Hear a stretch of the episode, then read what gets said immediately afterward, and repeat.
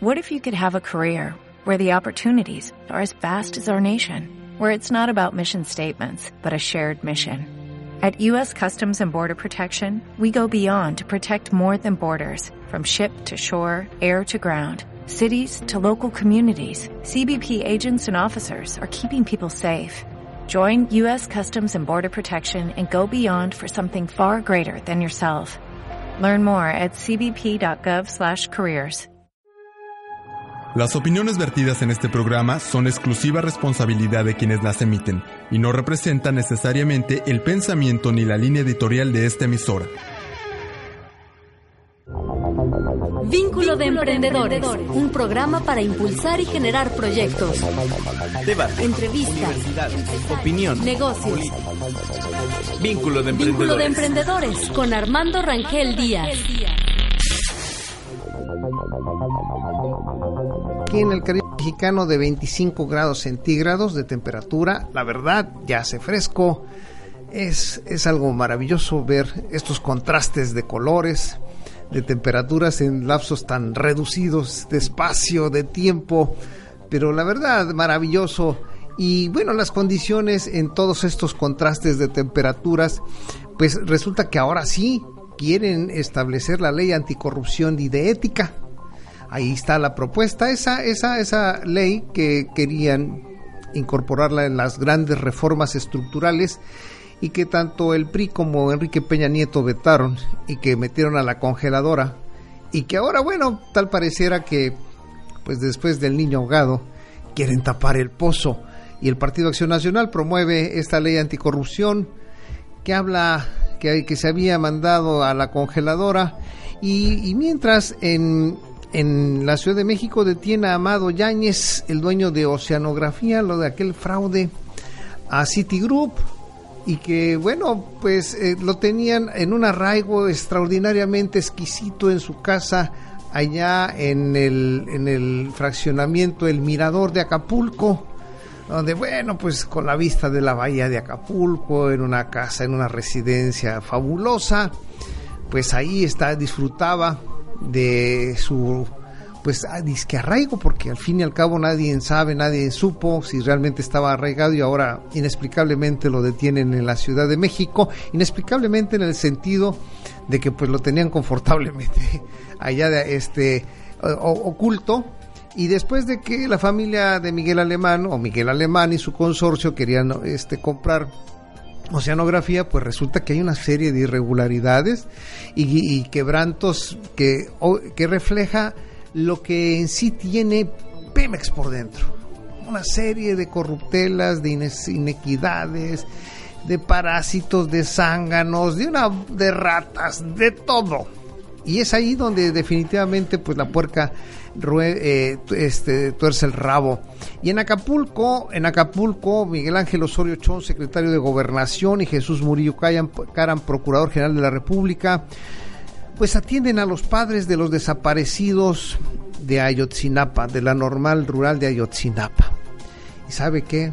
Pues no los dejaron satisfechos. Obviamente no, no están satisfechos los padres porque les han dicho que van las investigaciones avanzando y posiblemente van avanzando y estamos a 24 días, a 24 días de la desaparición de estos muchachos, ya casi 25 días, 25 días hoy, y nadie sabe, nadie supo, y hay la angustia, la frustración, la impotencia, va creciendo, y en ese sentido luego sale el padre Solalinde y dice que le comentaron que cómo fue la ejecución de estos jóvenes normalistas que alguien le dijo X persona y que le sostuvo e incluso la- el Procurador General de la República, Jesús Murillo dijo que lo va a citar para que, bueno, aporte algo a la investigación.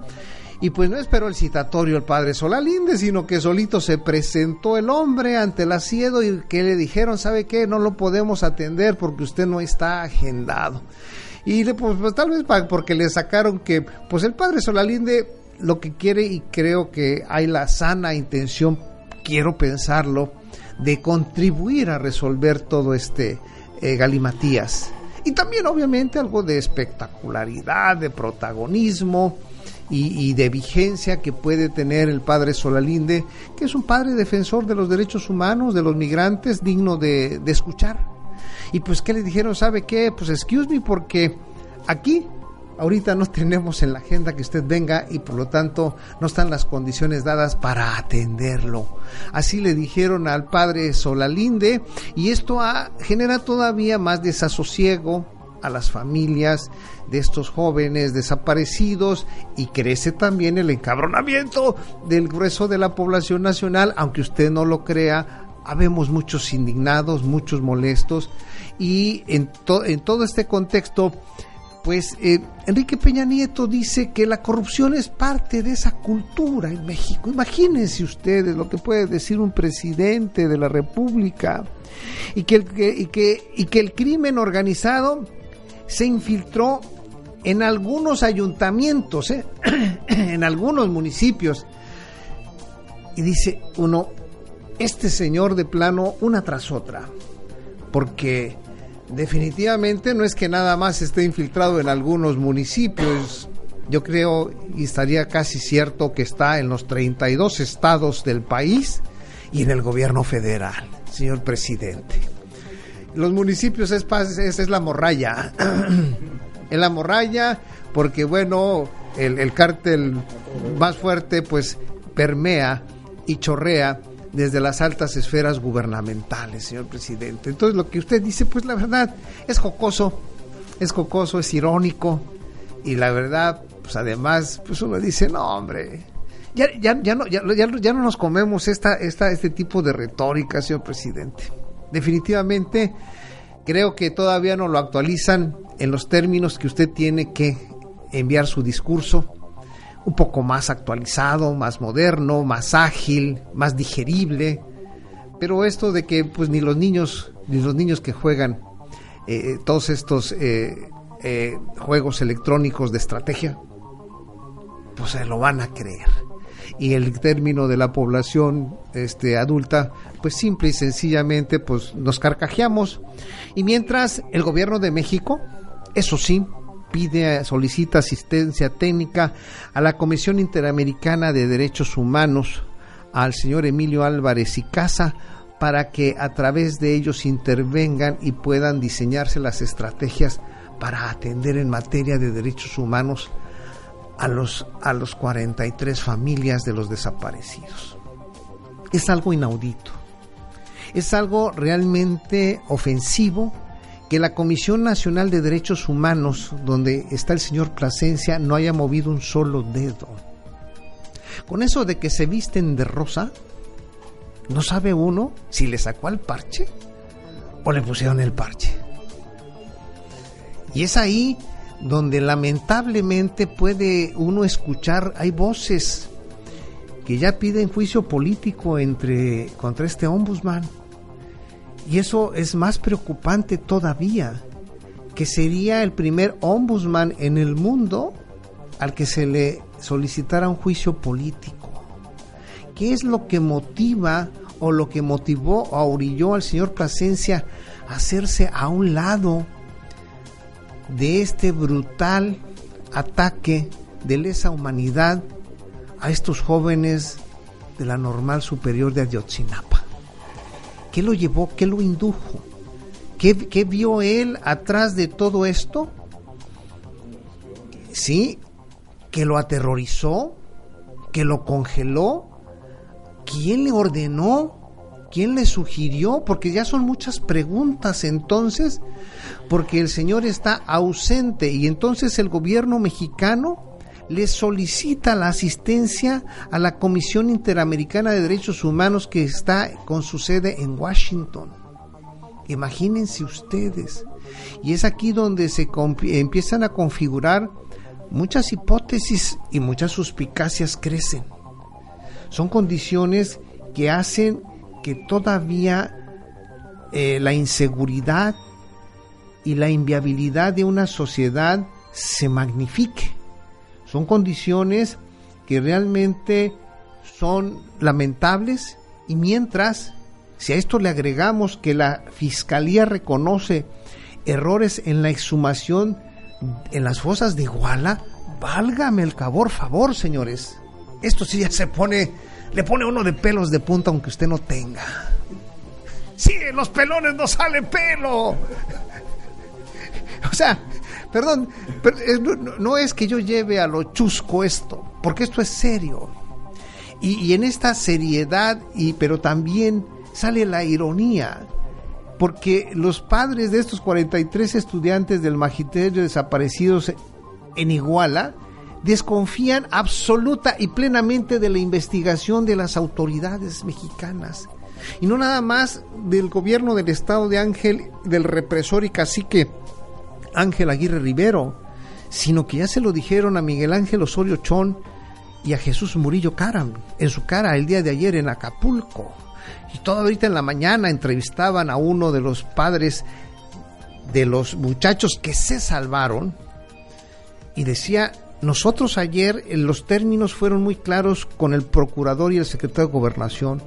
Les tenemos una absoluta desconfianza porque no nos ha entregado un solo resultado. Y por lo pronto nosotros lo único que pedimos es que coadyuven con los padres de los alumnos de Ayotzinapan a la búsqueda, que nos den la protección porque nosotros andamos metidos en las cañadas, en las cuevas y en las laderas de la tierra caliente buscando algún indicio porque nosotros, nosotros sí consideramos que nuestros hijos todavía viven. Y pues sí, efectivamente, hasta ahí, hasta ese momento creo que en eso sí ha cumplido el gobierno de México hasta ahorita. No sé hasta qué punto pueda sostener esta búsqueda. Bueno, ya hay hasta una recompensa. La Procuraduría General de la República ya ofrece millón y medio de pesos por cada alumno este encontrado. Imagínense ustedes, ¿sabe qué? Ya están mercantilizando una situación, 64 millones y medio de pesos ofrecen de recompensa, casi un millón y medio de pesos por cada alumno desaparecido. Esta mercantilización, y uno dice, bueno, entonces, ¿la violencia se está politizando? ¿Se está mercantilizando financieramente, económicamente?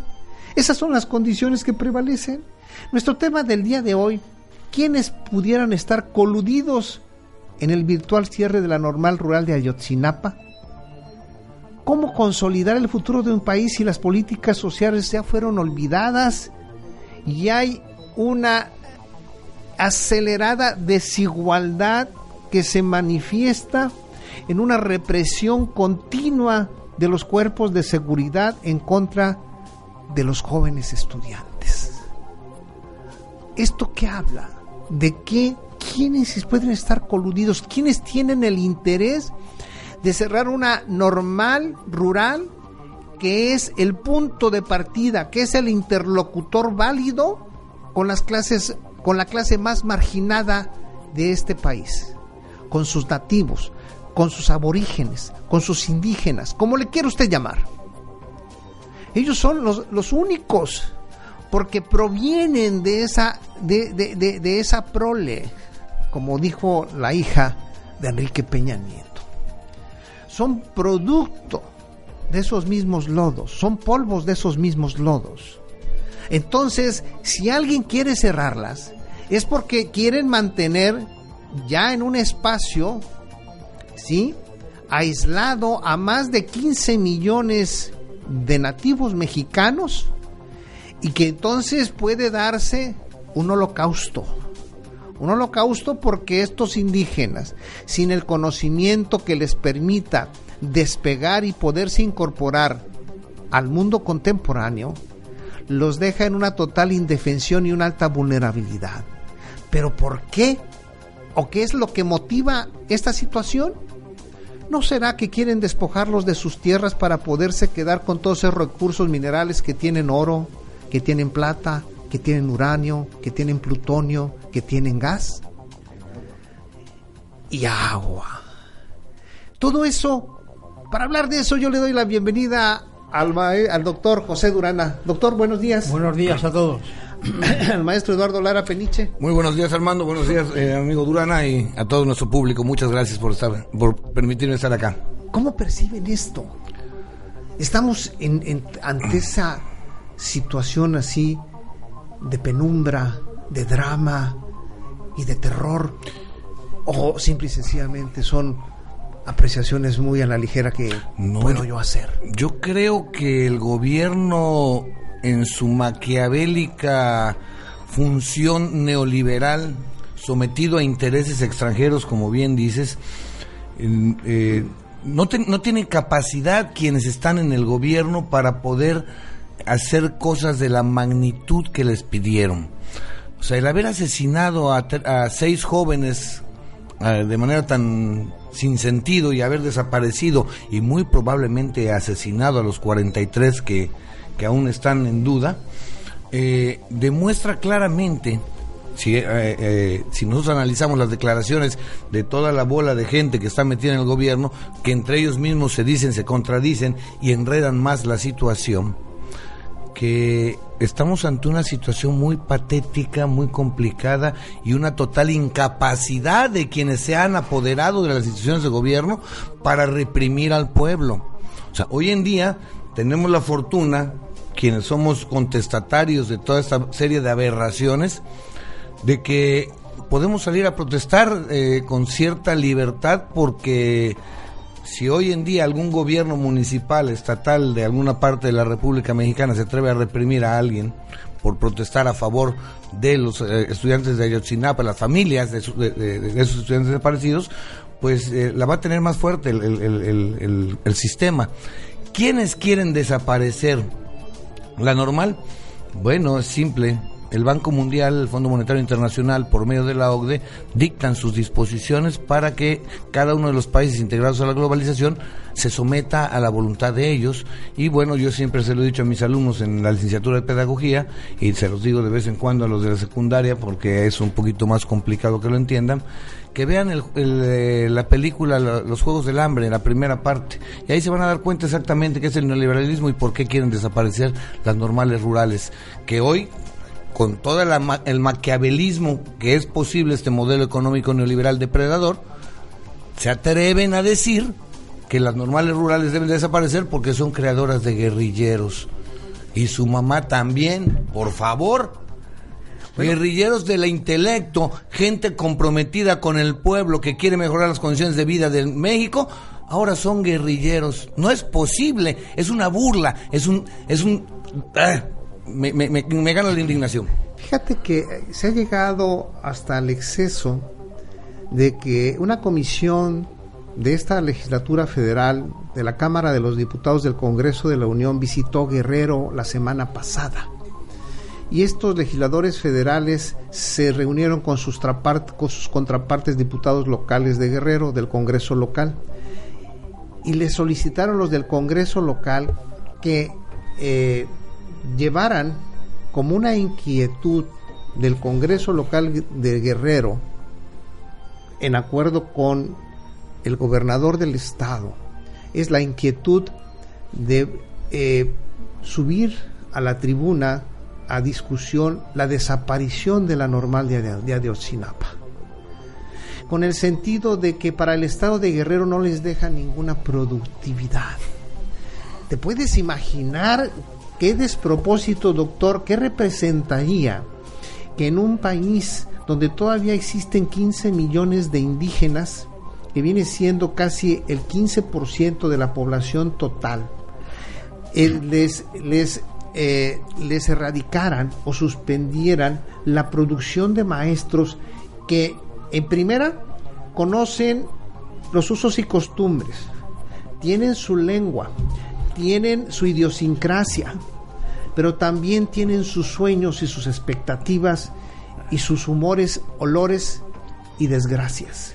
¿Qué pasaría si a, un, a un segmento de población tan grande les quitaran la producción de transmisores del conocimiento como esos eh, alumnos de, rurales de Ayotzinapa? Pues que están ahogando al pueblo, están, están martirizando al pueblo porque no les pueden pasar cultura, no les pueden pasar humanismo en general, ¿no? No, la pedagogía neoliberal no permite la crítica, eso hay que quitarlo. O sea, si alguno hace algún algún croquis de eso, hay que quitar la crítica porque no, no tiene que tener. El neoliberalismo tiene sus dogmas y son así, tal, tal, tal. Entonces, si alguna escuela de estas intenta hacer crítica, está fuera del lugar neoliberal eso hay que saberlo, pero, pero directamente, hoy día ya está más claro. Antes se lo tapaban mucho, pero hoy día está muy claro. No hagas crítica porque no estás dentro del movimiento neoliberal. Eh, eh, es muy claro que, que si hay donde se pueda sacar, por ejemplo, eh, cierto capital, entonces las transnacionales, las empresas fuertes intentan ir directamente a eso. Hoy día ya no tienen reparos, se, elimina toda esa gente y empezamos nosotros a sacar nuestros recursos naturales, que son de los otros, que son de los nativos, ¿no? Pero no, no hay ningún reparo ya, ya lo hacen directamente. Si hay que matar a 43, hay que matar a 43. Y así está directamente el capital. O sea, ya no, ya no esconden como hacían antes, que más o menos indirectamente iban por detrás hoy van directamente y como nadie puede decirles nada, pues entonces hay que cambiar el sistema este de democracia. En vez de tener estos servidores políticos que tenemos, servidores políticos, hay que cambiar a una democracia participativa. Pero eso hay que hacerlo con, con, con grupos eh, con, con partidos no políticos de los de ahora, sino hay que cambiar ese sistema para crear un nuevo, nueva, una nueva democracia, que sea realmente democracia. Demos es el pueblo, es el ciudadano, es el poder del ciudadano, no del capital. Y es ahí donde tenemos el gran problema porque a nivel mundial el sistema neoliberal está aplastando por completo todo lo que es el, al ser humano. La ambición desmedida de unos cuantos destruye eh, naturaleza, destruye sociedades, destruye la vida. Y bueno, este 43 para 43 muertos, 43 desaparecidos para ellos es pecata minuta. Y no este no no no vale la pena detenerse por 43 rapazuelos mocosos hijos de la prole porque para ellos eh, la, vida humana también es desprecio. Y todo esto se da porque en los programas pasados hablaba yo del modelo de la escuela rural mexicana. Las normales rurales que aún quedan, que ya son muy pocas, eh, tienen el modelo de la, escuela rural mexicana, donde comentamos la vez pasada. Eh, va el docente, va a la comunidad a, integrarse, a ser parte de esa población y ver desde el interior del grupo social qué es lo que se puede hacer para mejorar las condiciones que tienen a partir de lo mismo que hacen. No imponerles. Verbigracia. Viene el neoliberalismo y dice en Cancún es un desarrollo turístico y solo turístico. Y entonces basta en Mangle, como está ahorita el, caso de, de, Puerto Cancún, que antes todo. Y del corredor turístico de aquí hasta Tulum. Todo porque el neoliberalismo, el Banco Mundial, el Fondo Monetario, por medio de la OCDE, ordenan que todo eso desbaste para hacer promoción turística. Y aquí no. La escuela rural de Ayotzinapa y todas las escuelas rurales que eh, manejan ese mismo modelo, pues obviamente llegan a las comunidades. ¿Qué es lo que hacen? ¿Cómo lo hacen? Y les plantean alternativas de cómo mejorar sus condiciones de vida, sus condiciones de producción. Eh, el neoliberalismo tiene como argumento principal la productividad. Y para ellos la productividad es lo máximo, sin saber exactamente qué es ser productivo. Porque ser productivo no solo es generar dinero, o, apoderarse de riquezas. Ser productivo es poder eh, generar una sociedad en la que se alcance la felicidad, la plenitud del ser humano y con ello una mejor condición y claro, una generación de riqueza muchísimo más amplia. Porque si todos tienen condiciones suficientes, tienen educación adecuada para comprender el contexto y el entorno que les rodea, eh, valga la redundancia, entonces la producción de riqueza va a ser mucho mayor la, situación es que no se va a repartir como se está repartiendo ahora. Sería más equitativo. Y es ahí donde no están, no, no están dispuestos a, ceder. no están de acuerdo, quieren riqueza para ellos y, pobreza para los demás. Eso está claro. Aquí lo que sí está claro es que eh, ellos quieren una sociedad de consumo. Una sociedad de consumo que no, tiene, que no tenga la capacidad de razonar y poder establecer un criterio propio que los haga ampliamente reflexivos. aquí no se busca la, que, el, que, el, individuo sea reflexivo en el ámbito de la educación, se le, se, le, se le ha buscado despojar precisamente de la libertad de decidir, de inferir. Y eso yo sí creo que es mucho, hasta mucho más importante, mucho más importante que la libertad de expresión. Fíjense bien, ¿eh? Sí. O sea, que, que aquí el hecho que el individuo no pueda per se decidir cómo sistematizar su entorno y su conocimiento, es ahí donde viene esa castración que hemos hablado desde hace muchos años atrás aquí en Vínculo de Emprendedores. Al joven, al niño se le castra intelectualmente, que eso es peor todavía, todavía es todavía de, de, de lesa humanidad, ¿sí? Un delito de lesa humanidad que nadie toca y que se ha permitido y que se haya podido este, replicar en casi todo el mundo, ¿eh? Y es donde los grandes consorcios internacionales han, han, han, a través del Banco Mundial, a través del Fondo Monetario Internacional, a través de la OEA, a través de la OCDE, han establecido estos criterios neoliberales que han ido consumiendo y castrando de tajo toda esa capacidad. Vamos a escuchar eh, una cápsula de, de, alguien que ya falleció, pero que tiene un, una, una, vive en eh, su tiempo, su intemporalidad es manifiesta, del doctor San Pedro. Del doctor San Pedro, José Luis San Pedro, eh, escucharemos una cápsula en donde cómo se ha entregado la, la universidad al poder financiero y que estamos educados para no pensar. Nuestra compañera Mariana Vázquez nos hará el favor de instalarla. Adelante, Mariana, por favor.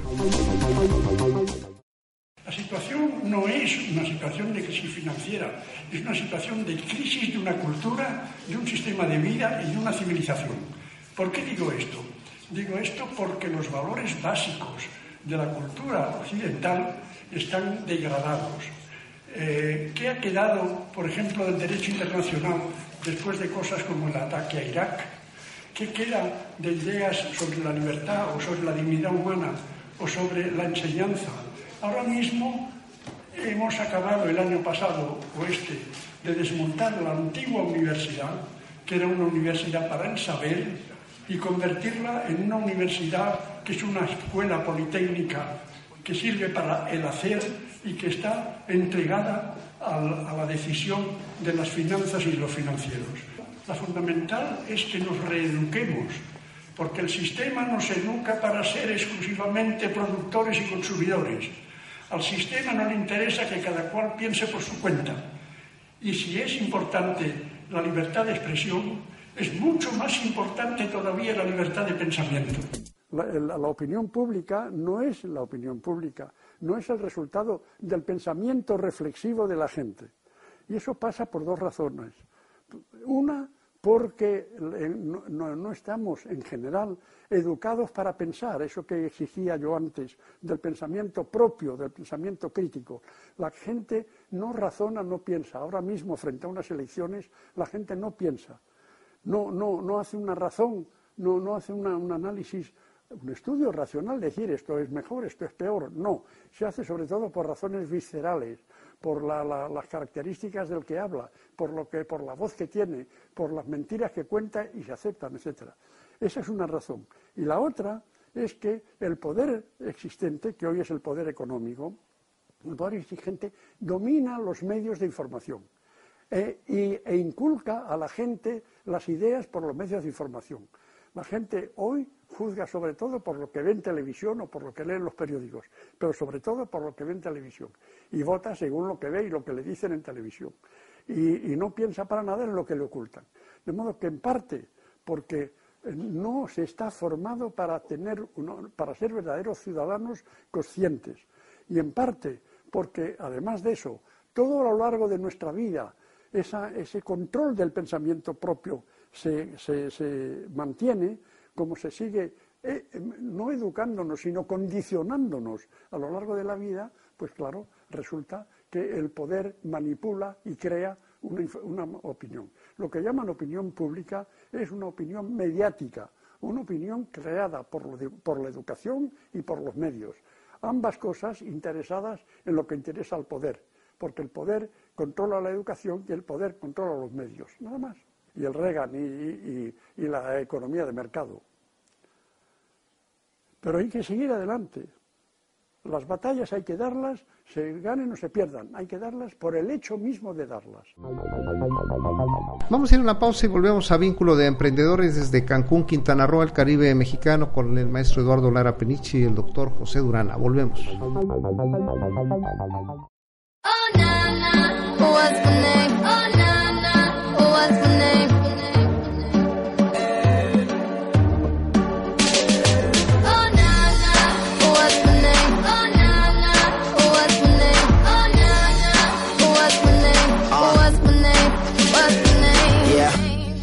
heard you good with them soft lips. Yeah, you know word of mouth. The square root of 69 is 8 something, right? Cause I've been trying to work it out. Ah, oh, good weed, white wine. Uh, I come alive in the nighttime. Yeah, okay, away we go. Only thing we have on is the radio. Oh, let it play. Say you gotta leave, but I know you wanna stay. You just waiting on the traffic jam to finish, girl. The things that we can do in 20 minutes, girl. Say my name, say my name. Wear it out. It's getting hot, crack a window, air it out. I can get you through a mighty long day. Soon as you go, the text that I write is gonna Not say. Everybody knows how to work my body. Knows how to make me want it. Boy, you stay upon it. You got the something.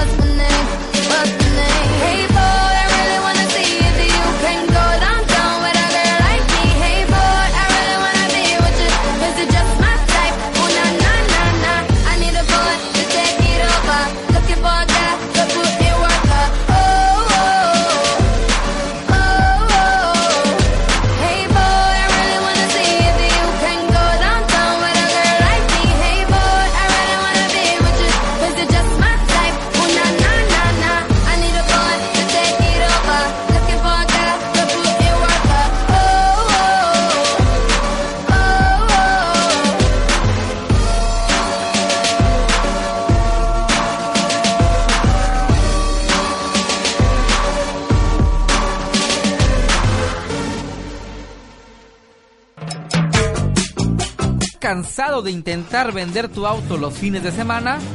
¡Promuévelo! En Luces, del, siglo. Vía radio, página de revista y sitio web. Llámanos al 847-5778 y deja que la publicidad haga la venta. Mientras tú disfrutas del fin de semana.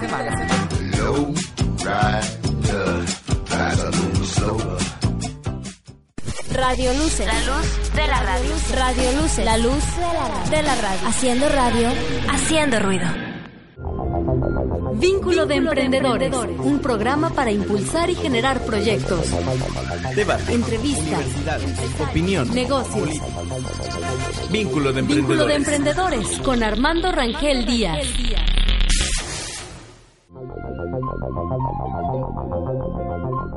Volvemos a vínculo de emprendedores desde Cancún, Quintana Roo, el Caribe mexicano, con el doctor José Durana y el maestro Eduardo Lara Peniche, con el tema del día de hoy, quienes están potencialmente coludidos en el virtual cierre de la normal rural de Ayotzinapa.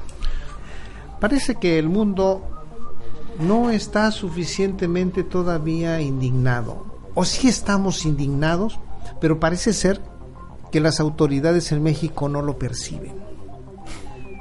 Están ausentes de esta indignación y los únicos que sí vemos con suma claridad, sumados a esta indignación, son los miles de jóvenes de todas las universidades ya del país, de los bachilleres y posiblemente hasta de secundaria.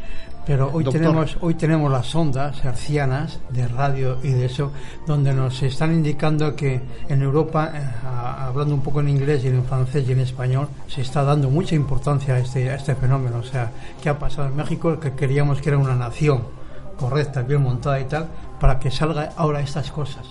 Para que salga 43 asesinatos y, y fosas, y fosas de, eh, alrededor del pueblo. ¿Qué ha pasado ahí? Pero yo sí puedo, no sé si compartan conmigo esto. Los problemas de los jóvenes europeos son los problemas de los jóvenes mexicanos, son los problemas de los jóvenes chilenos, por una, por una, por un común denominador. Al final sí. Las empresas transnacionales y la banca usurera. Sí, al final sí. definitivamente. Entonces, eh, en este contexto, yo sí creo que hay una sintonía universal con los millones de jóvenes que ven en, en el, en el fenómeno de Ayotzinapa, de la desaparición forzada de los 43 muña- muchachos de Ayotzinapa, un mensaje muy cruel que los pone también en una situación equiparable, virtualmente equiparable a la situación de estos muchachos eh, rurales de Ayotzinapa, de la normal rural de Ayotzinapa, y esto los, los tiene indignados y, y potencialmente señalados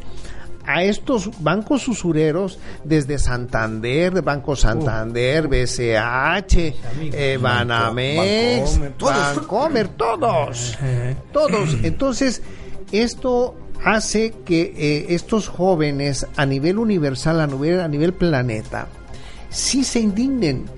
Pero aquí lo que, lo que también yo percibo es que varios, un segmento muy amplio de adultos se sienten pues indiferentes, ausentes. Fíjate que comentaba un, compañero, este, Jaime Rendón, que es, es asombroso ver cómo hoy los adultos están completamente ajenos a la realidad.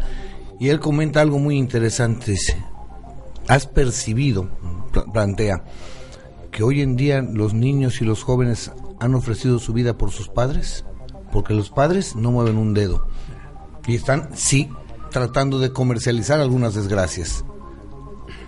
Como el caso de los, de los 41 niños de ABC y, y muchas situaciones así que vemos que los jóvenes están saliendo a las calles dispuestos a tratar de cambiar el mundo, las condiciones sociales, a tratar de frenar un neoliberalismo, de, una economía depredadora y los adultos en la pasguata.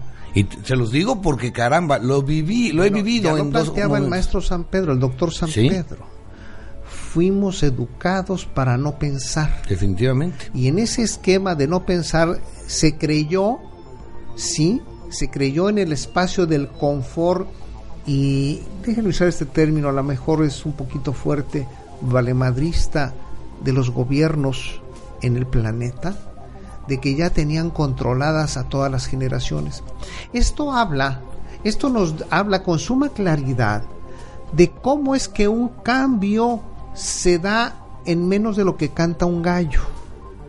Y no es con la ya sabida conclusión que han manejado los políticos, esto es de manera gradual, poco a poco. No, aquí hay una revolución por la educación y por la supervivencia ante un enemigo común. Un enemigo común está plenamente identificado que es la corporatocracia, ¿sí?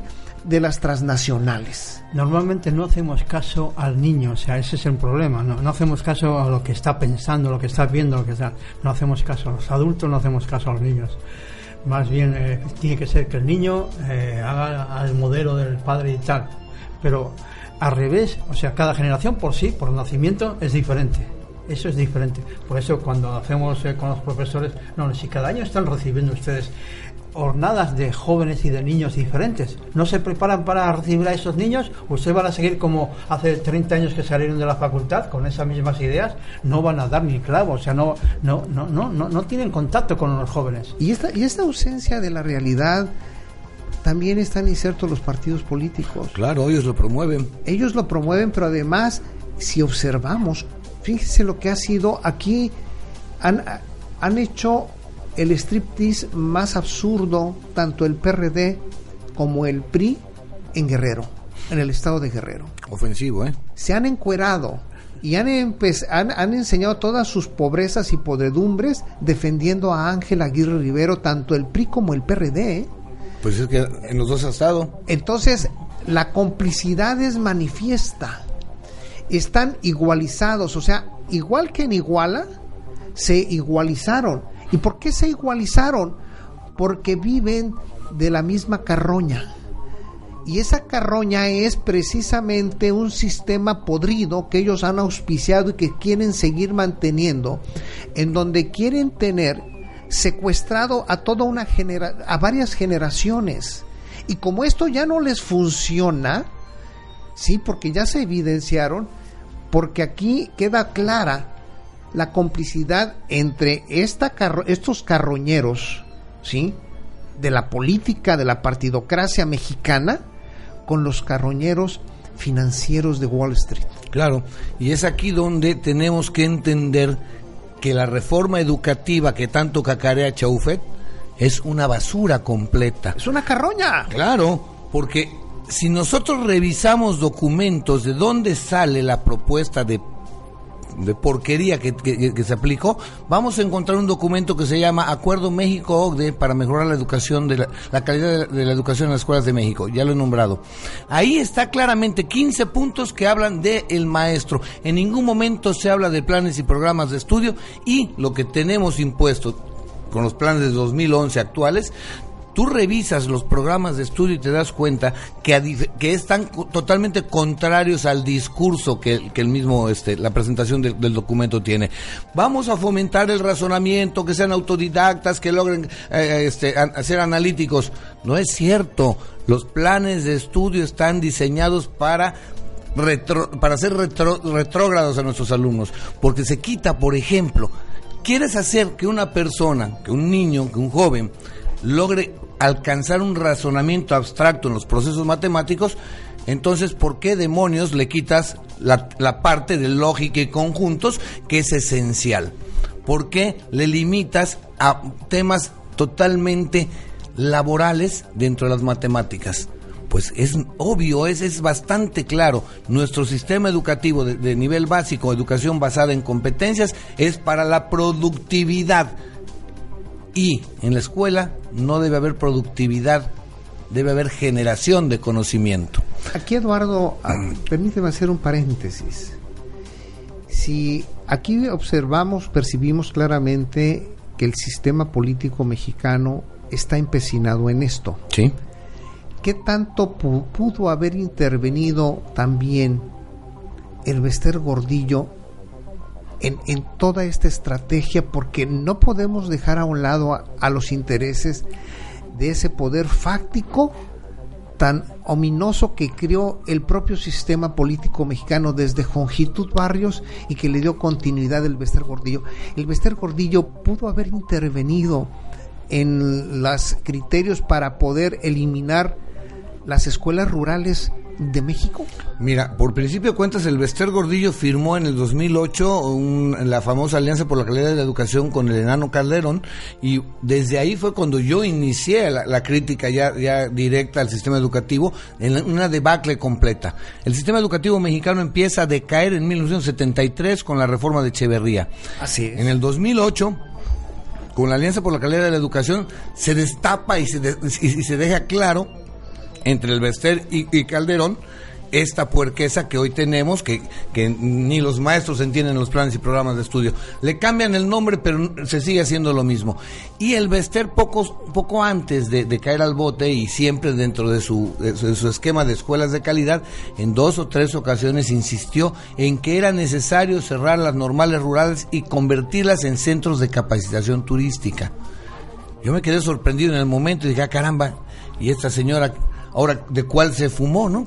Pero no, efectivamente, vas revisando, vas investigando y descubres qué es lo que pasa.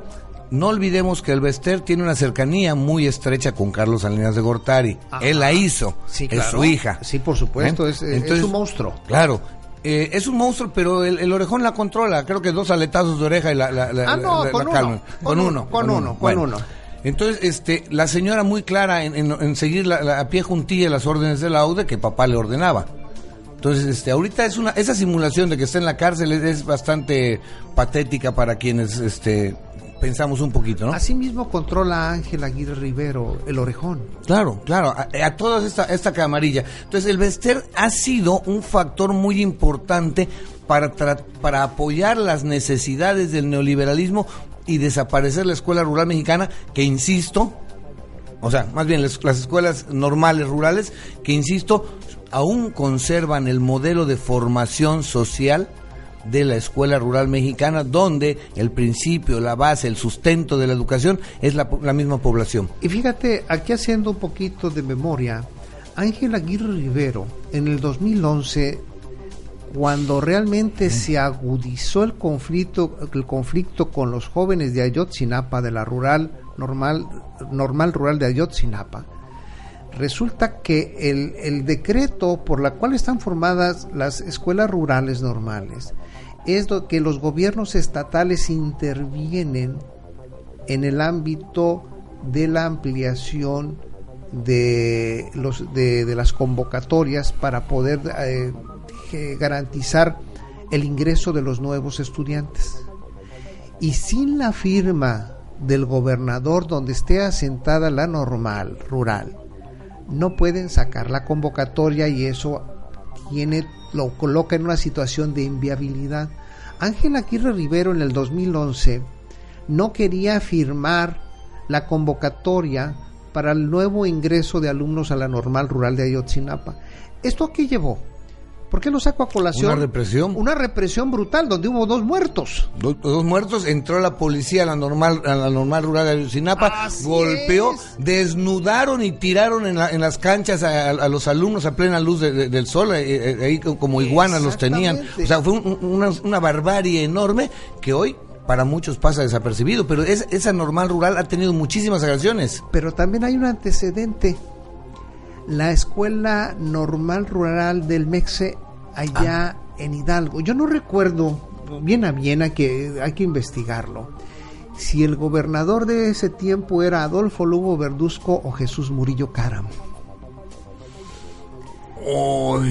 Fíjate que eh, hay, hay- o incluso Chong, porque Eh, que o es, hasta no, más- sí. más- más- es hasta más reciente, o el, o el mismo Osorio Chong. o el mismo Creo que Osorio fue Osho- Chong. Osorio Chong el que logró desaparecerla. Entonces, ahí hay una concatenación Claro.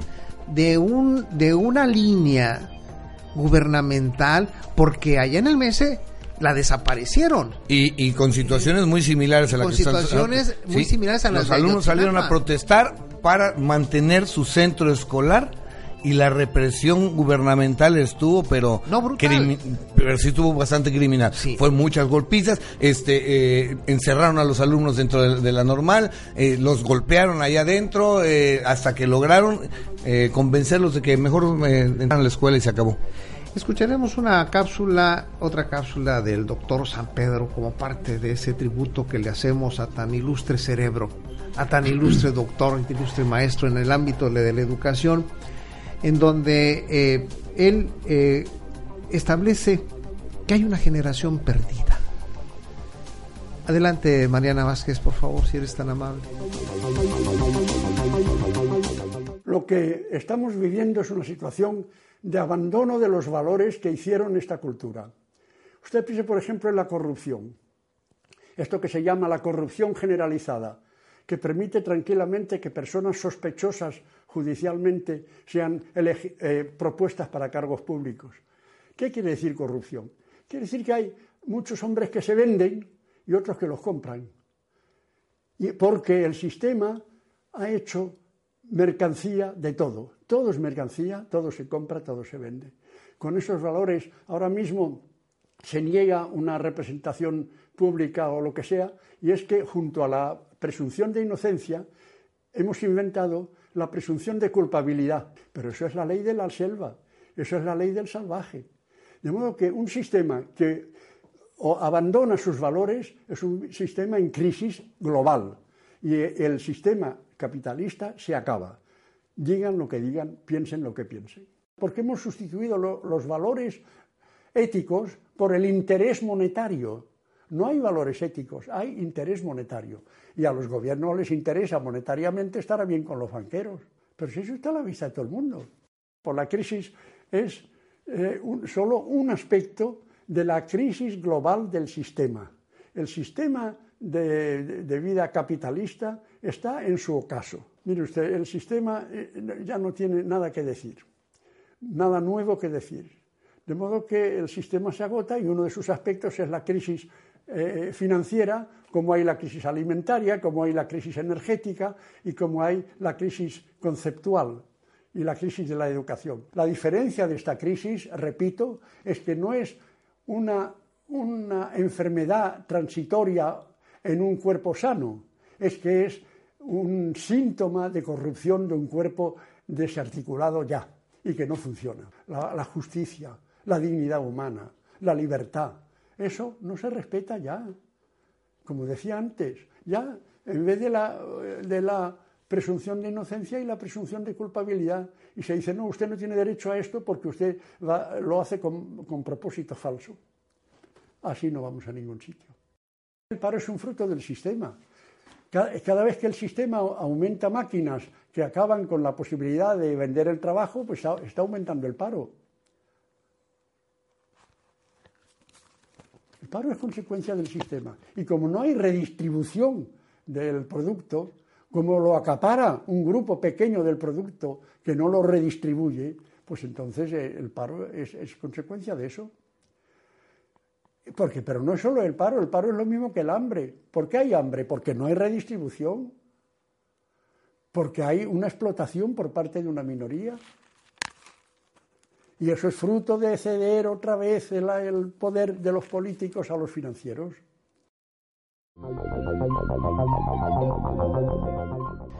Pues está más, perdón, está más claro que, que el aire, ¿no? O sea, ¿qué postura del doctor San Pedro? Una, una, una excelente visión de, la, de, un modelo, como él bien decía, ya decadente, ya desmedado, que no da más, pero que en sus coletazos insiste en, en mantenerse es por eso que la educación está tan afectada en, la actualidad. Insisto, la educación basada en competencias, que es en, el nivel básico, eh, pues eh, no tiene ni pies ni cabeza. Los programas de estudio están completamente complejos, revueltos, hechos un caos. Los famosos proyectos que le piden a los maestros, que ya vienen en los libros de texto, son incomprensibles, porque además se supone que deben ser proyectos transversales, de interdisciplinarios, y no es cierto, no hay nada de eso. Y para acabarla de fregar, con un atole con el dedo, marca diablo, en el nivel superior dicen ABP, aprendizaje basado en proyectos, eh, eh, incubadoras de negocios, que no nos hagamos tontos, las incubadoras de negocios son los espacios universitarios para decirle al, al, estudiante, vas a tener un espacio laboral siempre y cuando tú lo crees y seas prestador de servicio individual, ya no vas a tener empleo vas a ser un prestador de servicio, que vas a contratarte por medio de una, una relación este, comercial y no laboral. Aquí, sí, sí doctor. Sí, que, que en vez de esta escuela de emprendedores, en vez de mandarlos al sistema capitalista y trabajar para vender o para estar debajo de un capital, ¿por qué no emplean toda esa, toda esa escuela en dirección a, por ejemplo, cooperativista? En grupo seamos nosotros los que, los que hacemos las cosas, producimos, gestionamos, hacemos todo. Cambiamos a la sociedad que nos rodea, eso es un grupo cooperativista pero no, no, en esas escuelas de emprendimiento no van en esa dirección, van, adáptate al sistema capitalista y, ahí veremos si, si subsistes y tal. A la individualidad como trabajador para que pueda ser explotado libremente. Y el cooperativismo, pues obviamente por ahí tengo entendido que hay una este hay una iniciativa de ley en el Congreso de la Unión casualmente para reformar la figura de cooperativa en México y tratar de eliminarla. Fíjense que aquí, eh, en base a lo que plantean ustedes y a lo que eh, plantea el doctor San Pedro, me queda y, obviamente me llama poderosamente la atención los valores. Los valores en donde aquí hay una presunción de inocencia. La presunción de inocencia de aquel individuo que eh, está inerme, sano en su mente y que en su presunción de inocencia le, lo inducen a la presunción de la culpabilidad. ¿Por qué, ¿Por qué lo van induciendo? Porque al fin y al cabo aquí hay algo que todavía es más perverso.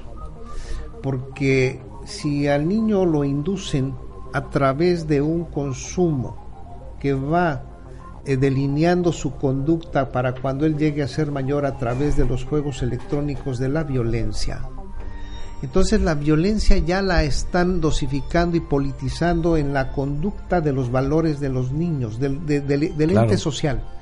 Ese individuo, a la hora de que lo asume, el inconsciente de él no sabe si es broma, es verdad o es virtual. Lo único que le queda es la realidad de que él ya consumió una dosis de violencia que lo, que lo, eh, que lo conforma, ¿sí? en, en, en, el, en la presunción de culpabilidad. Y esa presunción de culpabilidad se da manifiesta en algo que tú planteabas y algo muy cierto, Eduardo. A estos jóvenes de la rural de Ayotzinapa ya comentan que ahora incluso pueden ser los terroristas que están desestabilizando al gobierno de Enrique Peña Nieto. no tienen O sea, no tienen madre estos cabrones. No, no, definitivamente. Esa es una realidad. Pero aquí vemos entonces la, cruda realidad de este pinche sistema neoliberal depredador. No permite, no quiere dejar nada. O sea, ¿cómo pensar que un estudiante con sus palabras, con sus ideas sea terrorista? Pues simple y sencillamente porque esta bola de estúpidos que no tienen de cerebro que están más preocupados por satisfacer su ego que por cumplir con sus obligaciones, pues se mueren de miedo a enfrentarse a un chamaco que tenga capacidad de análisis, de debate y que presente soluciones a lo que ellos no pueden hacer. Un joven revolucionario. Sí. Y revolucionario culturalmente. Claro. Sí. Eso, eso es el terror que tienen, porque para, para, el, para el político tradicional, es muy fácil, como lo hizo Manlio Fabio Beltrones, el coordinador de la bancada de la fracción parlamentaria del PRI en la Cámara de Diputados, vendirle a decir a, su querido Ray, ¿sí? a Raimundo King, a celebrar todo el dispendio, todo el derroche que ha hecho este diputado federal para poder competir en esa carrera de dilapidación de recursos contra Chanito Toledo. O sea, hay una carrera, entonces eso sí lo vienen a celebrar. E incluso, ¿cómo pueden justificar que el informe de Raimundo King se transmite por el sistema quintanarroense de comunicación social? O sea, ese mismo trato le tienen que dar entonces a los legisladores de oposición. Cosa que no les han dado la oportunidad. Ni les darán. Entonces, la presunción de inocencia es selectiva y la presunción de culpabilidad es manifiesta. Es contra todo aquel que altere el estatus de confort y de saqueo de un sistema al cual ellos se sienten amos y señores de vidas. Tenemos el caso claro de la gente que está detenida en Carrillo Puerto, de los, de los ejidatarios de Holbox. O sea, una presunción de culpabilidad porque el ego de quienes se apoderaron del gobierno se siente lastimado. Discúlpeme, esa gente que está detenida en Carrillo Puerto y en, y en la PGR por, por, por Holbox es gente inocente. Lo único que hizo fue los de Holbox ir a trabajar, ir a, a buscar un, un espacio laboral que generara un poco de dinero, pero ya estos maquiavélicos tenían armado todo, porque qué casualidad que desbatando, este, yendo a limpiar el manglar, le cae la armada, le cae la policía y de enseguida los detienen. Y aquí en, en Cancún, en la orilla del de, de, de la volcán Cuculcán, devastan cuantos m- eh, miles de metros de manglar y nadie se da cuenta. Y por bueno, favor. Bueno, lo que sí nos falta y nos falta al, al mundo, al planeta, a la sociedad, es ganar esa guerra donde liberemos las mentes. La guerra contra el trabajo forzado, la guerra contra la explotación, la discriminación y la segregación de las minorías. Esa guerra donde la discriminación a los niños, a los niños, a niñas y niños, si no erradicamos, si no ganamos estas guerras, todos los males nos aquejarán hasta que la educación se vuelva precisamente el punto de escenario de esclavitud y castración para toda una humanidad que es simplemente todo lo contrario. La educación es el, estado de plenitud y liberación de las mentes para poder desarrollar y evolucionar en el, en el conjunto de las acciones y, crear escenarios donde la productividad y la competitividad se dé en el equilibrio del reparto de la riqueza. Yo soy Armando Rangel Díaz, les agradezco este vínculo de emprendedores. Escuchamos el día de mañana, pásela usted. Vínculo de Emprendedores, un programa para impulsar y generar proyectos, Debate. entrevistas. Opinión. negocios. Vínculo de Vínculo de emprendedores. Emprendedores con Armando Rangel Díaz. Las opiniones vertidas en este programa son exclusiva responsabilidad de quienes las emiten y no representan necesariamente el pensamiento ni la línea editorial de esta emisora.